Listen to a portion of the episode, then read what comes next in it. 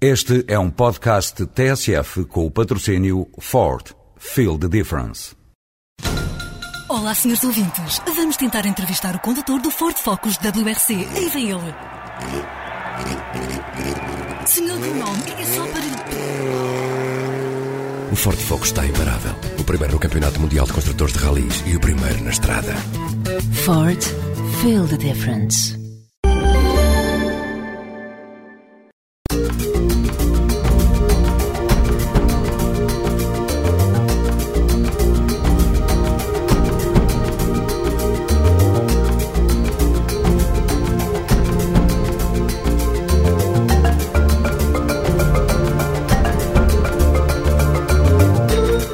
Este é um programa que resulta da parceria entre a TSF e o ACIM, o Alto Comissariado para a Imigração e Minorias Étnicas.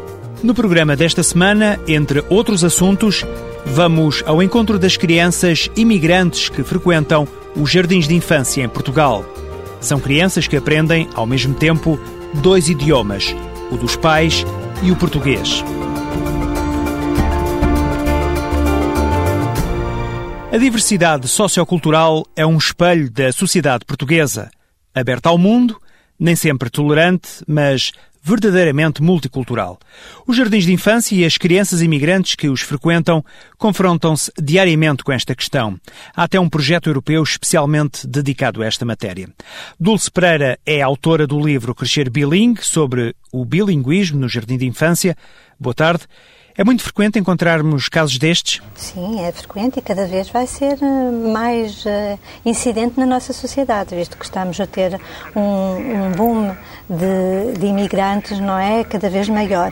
Mas, de facto, é uma realidade já muito antiga na nossa sociedade, estava um bocadinho mais escondida. Mas nos anos 60, nos anos 70 e por aí fora, nós tivemos realmente uh, muitos falantes de outras línguas entre nós. Uh, e é uma realidade boa. Vamos então conhecer a experiência de quem está no terreno. A Paula Calado é educadora no Centro Social do bairro 6 de Maio, na Damaia. Este é um bairro essencialmente habitado por africanos. Presumo que o português para muitas destas crianças é uma realidade apenas quando chegam à escola. É exatamente isso.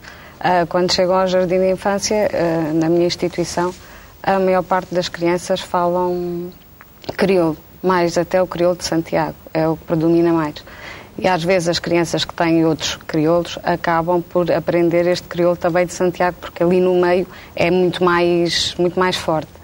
Um, e é verdade, eles chegam à escola, uh, ainda vêm com aquela parte afetiva toda e, e, e está implícito a, a, a, língua materna, e, e nós, uh, na nossa instituição, acho que os acolhemos muito bem, uma vez que tentamos oferecer-lhes aprendizagens do português, mas nunca uh, pomos de lado a língua que eles trazem de casa e, e a cultura, e, a cultura e as suas raízes e penso que temos conseguido um, um, bom trabalho. A criança chega aos 5 anos, entra no jardim de infância só a falar o crioulo, mas quando chega aos 5 anos ela já, já domina uh, as duas línguas. Apresento também Manuela Duque, educadora e coordenadora em Portugal do projeto do bilinguismo no jardim de infância.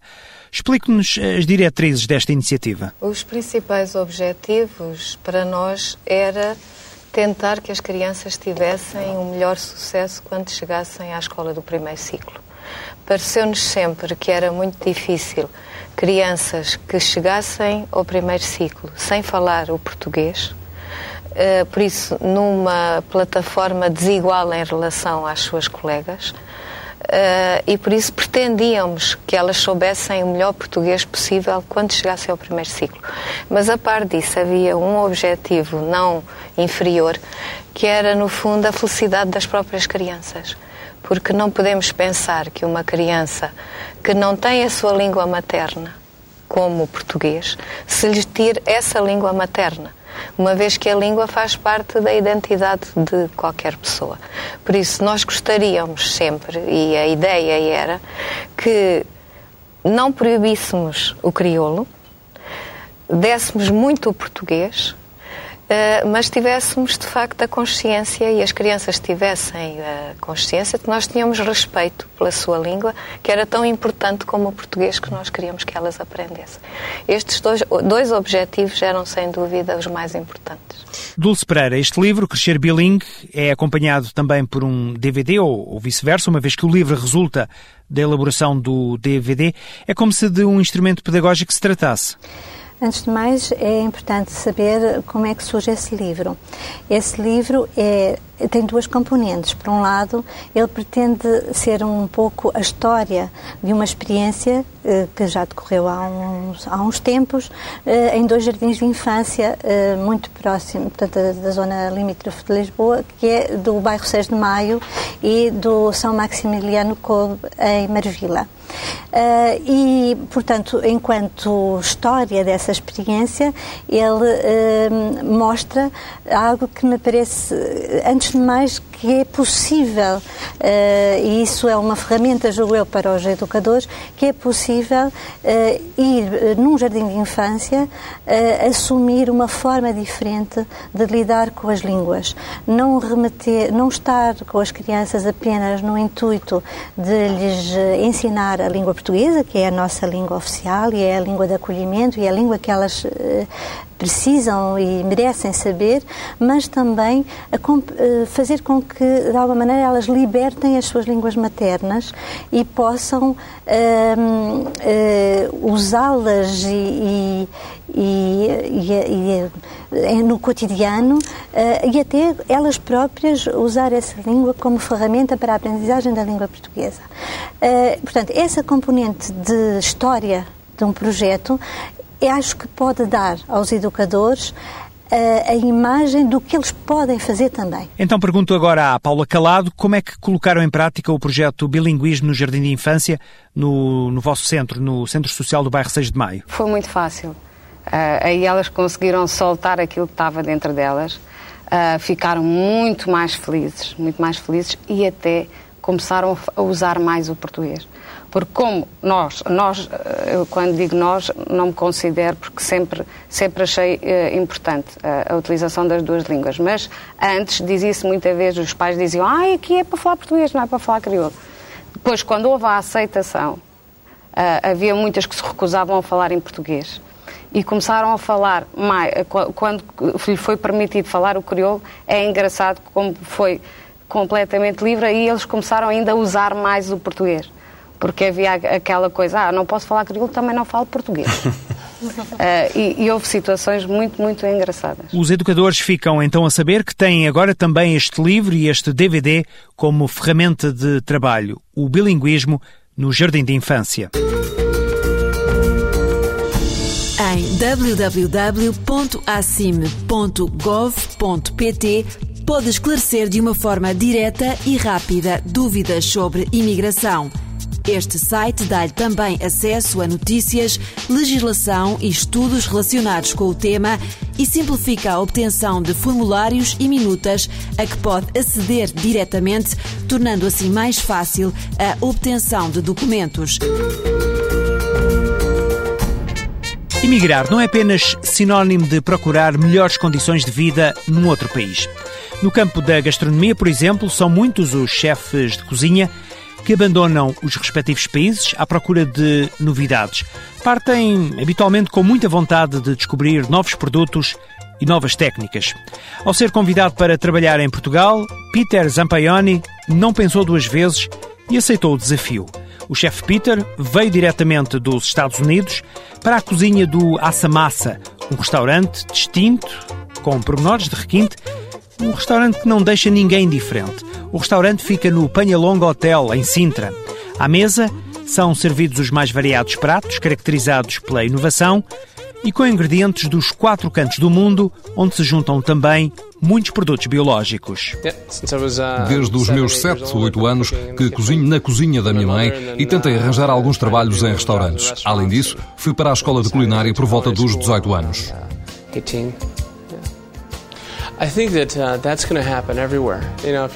Penso que vai acontecer em todo lado. Em qualquer cultura do mundo, há sempre uma maneira tradicional de cozinhar e há também um influxo de diferentes produtos, sejam eles comida, arte ou roupa.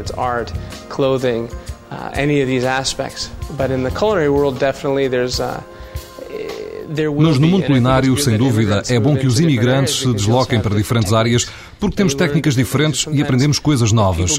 Por vezes as pessoas ficam tão presas nas tradições que o resto das coisas passa por elas. E há tanta coisa a acontecer no mundo culinário, é fantástico que esteja a acontecer agora aqui. Portuguese food is very nice. I think that uh, it's uh, a comida portuguesa é muito boa. Penso que só agora no mundo culinário é que os chefes estão a começar a quebrar a tradição. Isso é ótimo para a história.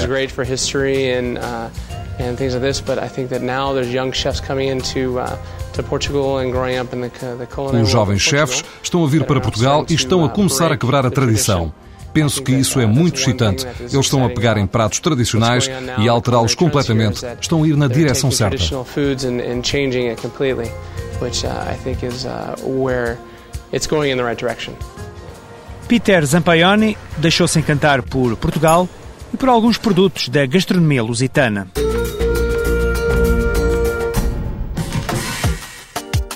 Agora a música do angolano Dom Kikas,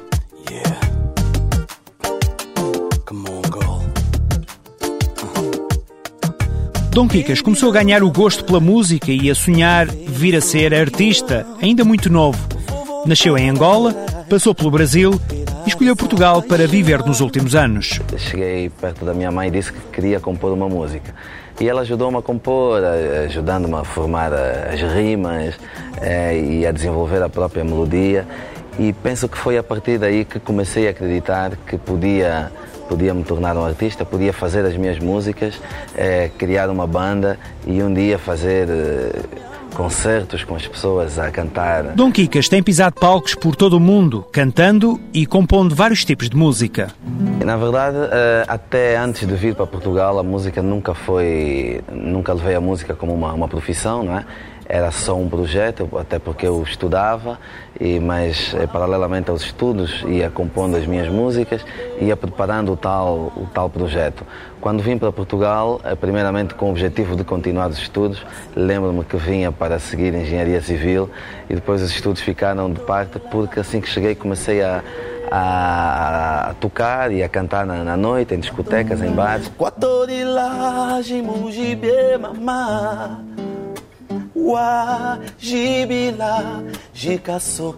Em 95 saiu o meu primeiro disco com o título Sexy Baby. É, hoje em dia ouço o disco e ainda há temas que me fazem rir, né? de alguma imaturidade musical. Mas em 97 gravei então o, o disco que penso que abriu-me algumas portas para vários mercados fora do mercado angolano. Né? Depois, em 2003, saiu o Raio X.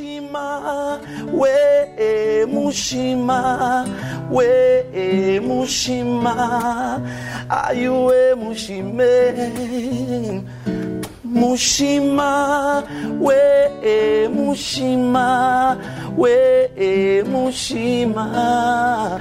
É, viagem é um, é um, CD duplo que viaja precisamente entre as sonoridades mais, mais modernas, é, batidas mais, mais fortes para, as discotecas. Não é? Depois no CD 2 há, há uma viagem pelas, pelas tradições de, de Angola, né?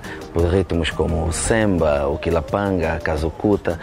tu não há ninguém, baby, larga tudo e vem, traz a paz pro coração acalmar esta obsessão. Sinceramente vejo o meu futuro em Angola. Não é? Uh, claro que já, já, vivo cá há 14 anos, tenho para já as minhas bases aqui montadas, não é? E, e essa mudança não, nunca poderá ser uh, repentina. E apesar de todos os problemas sociais que ainda temos, uh, mas acredito que sim, que o futuro dos angolanos está em Angola deusa que me dá o flow. Faltar alguma coisa, eu dou. Contigo sou super-homem, sou. Tu és a dama que me dá o flow.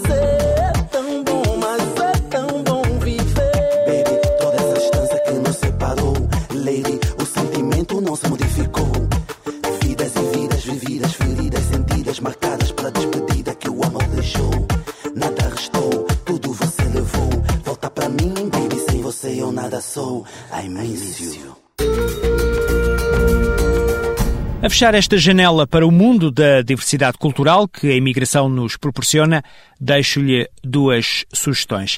A primeira é já para esta tarde e acontece no Museu dos Coches, em Belém. Chama-se Café Concerto Música de Salão da Rússia.